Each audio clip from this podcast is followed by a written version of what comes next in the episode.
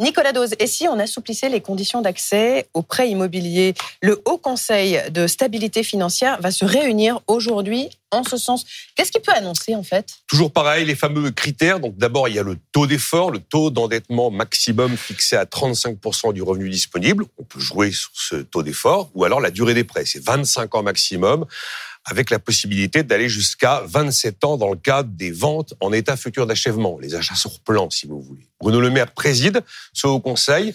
François Villeroy de Gallo pour la Banque de France est assis autour de la table. Bruno Le Maire est pour une évolution de ces critères. La Banque de France est contre une évolution de ces critères parce que plus on facilite l'accès au crédit, plus il y a effectivement des risques de surendettement. Même si c'est vrai qu'en France, on a la règle du taux fixe qui est une vraie protection pour les emprunteurs. Alors, une fois que le cadre est fixé, Qu'est-ce qui se prépare? Alors, il se prépare la possibilité peut-être d'agir sur la durée des prêts. Mmh. Permettre d'aller jusqu'à 27 ans de crédit si l'acquéreur prévoit de réaliser des travaux d'un montant représentant au moins 10% du montant total du crédit. Ça fait longtemps que les courtiers défendent cette idée de lier les conditions d'octroi du crédit par rapport aux caractéristiques énergétiques du bien qu'ils veulent acquérir. Peut-être, c'est la première chose. La deuxième, ce serait de modifier le, calcul du taux d'effort en retirant le pré-relais. Si on recourt à un pré-relais, qui est un prêt cher, mm. eh ben on le retire du calcul du taux d'effort global de l'ensemble du prêt pour permettre un peu plus de souplesse.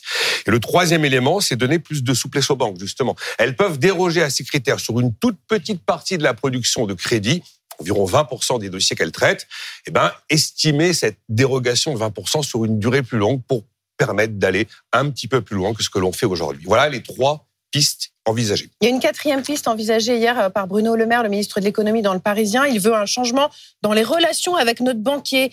À quoi il pense À SOS Amitié Non, c'est pas SOS Amitié. Je sais pas trop comment ça pourrait s'incarner cette idée. Il parle d'une procédure à l'amiable ah pour bah, permettre ah bah, draguer le banquier pour permettre de comprendre pourquoi le banquier a dit non alors qu'on avait un dossier apparemment solvable.